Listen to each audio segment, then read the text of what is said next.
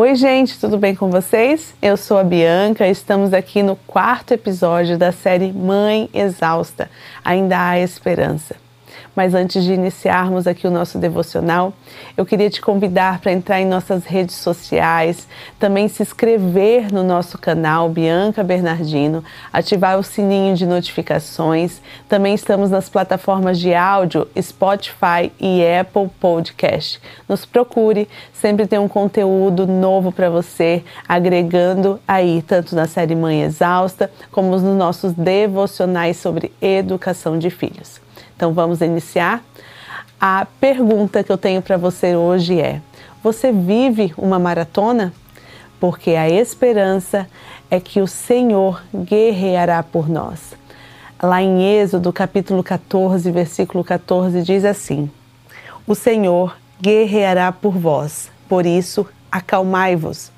A palavra de Deus ela é tão incrível que o Senhor não deixou de fora aquelas histórias mais duras, mas em sua infinita sabedoria, ele sabia que nós precisávamos de exemplos de humanidade. Ele sabia que nós precisávamos ali de pessoas que falharam, mas buscaram a redenção. E vamos lembrar aqui do povo de Israel. O povo de Israel ele, ele teve uma caminhada relativamente curta, né? Mas que acabou sendo uma jornada aí da vida inteira.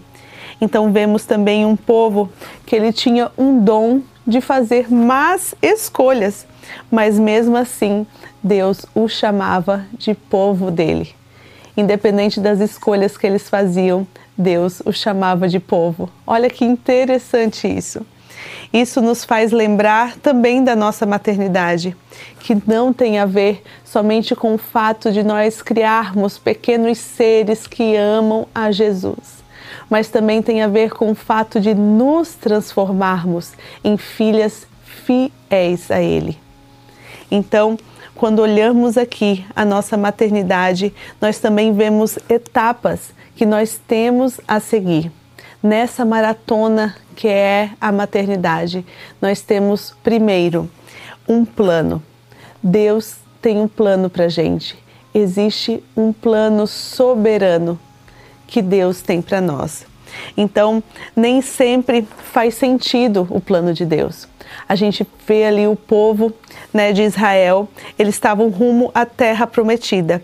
E a rota que Deus escolheu, ela não era a mais curta e nem a mais fácil mas ele estava aí preparando todas as pessoas para que elas pudessem ser fiéis a ele, ensinando elas nesse período, nessa jornada. E na maternidade não é diferente. Nós aprendemos a ser fiéis, estamos aprendendo a clamar por ele e cavar ali a graça que ele pode exercer sobre nós. O segundo aspecto que eu quero trazer sobre essa maratona é o ritmo. Deus não estava preocupado em levar aquele povo de Israel de um lado A para um lado B de uma hora para outra, em um tempo recorde, mas ele estava preocupado com que eles iam aprender com isso. Ele estava preocupado com o ritmo. O povo caminhava e esperava. Para ele, é, não havia demorado muito, né? Mas eu creio que para aquele povo que estava ali, passou aqueles 40 anos do deserto, nossa, como estava demorando. Mas para Deus foi o tempo certo. Quando olhamos para os corredores, o que, que eles falam sobre o ritmo? Que o ritmo ele é muito importante em qualquer corrida, principalmente numa maratona. Por quê? Porque se nós começarmos com muito rápido, nós esgotaremos muito rápido também.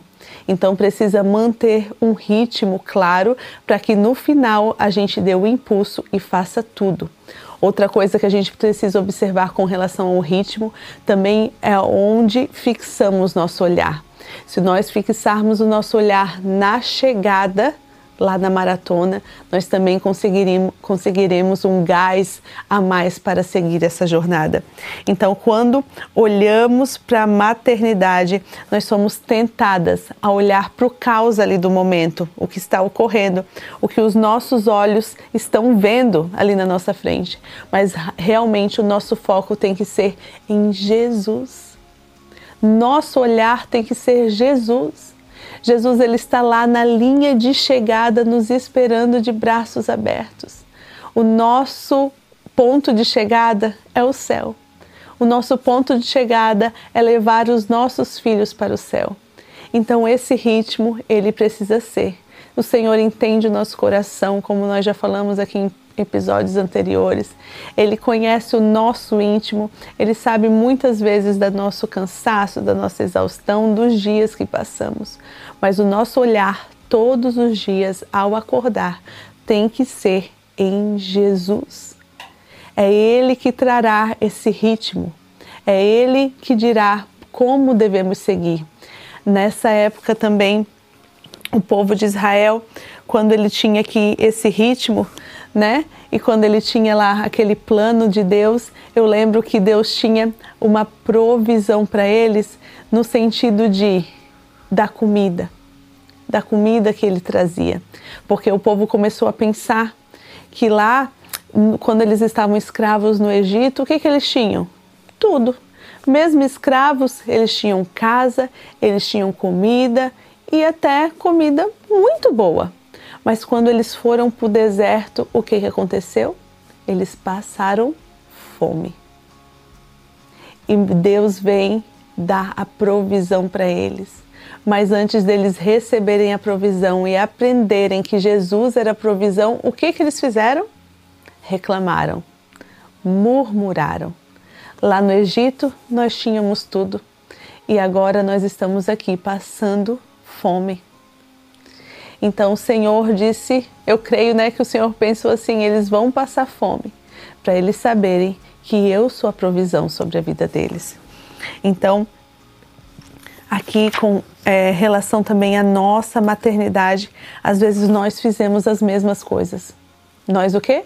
Reclamamos, murmuramos, mas nós precisamos aprender que em nosso coração ele precisa ser preenchido, não com comida como aquele povo precisava, né? Mas a palavra de Deus diz que ele é o pão da vida. Então a nossa alma precisa de Deus. Ela precisa ser preenchida com Jesus. E nesta maratona com mãe também existe uma resistência mental e uma dedicação para progredir. Então, uma maratona ela é longa, ela é desgastante, ela é exaustiva, ela é esgotante, mas nós precisamos de uma resistência mental para não desistir na caminhada. E nessa caminhada, Jesus estará conosco a cada passo, nos encorajando a seguir. O Senhor estará nos ajudando a carregar os nossos fardos. A beleza de tudo isso é que nós nunca corremos essa maratona sozinha.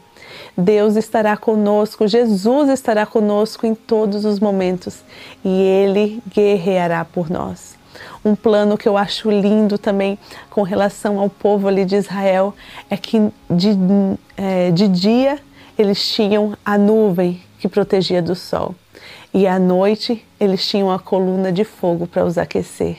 Às vezes Jesus mandava eles caminharem, às vezes Jesus mandava, né, Deus mandava eles acamparem. E tudo aquilo Deus foi fazendo um plano na vida deles.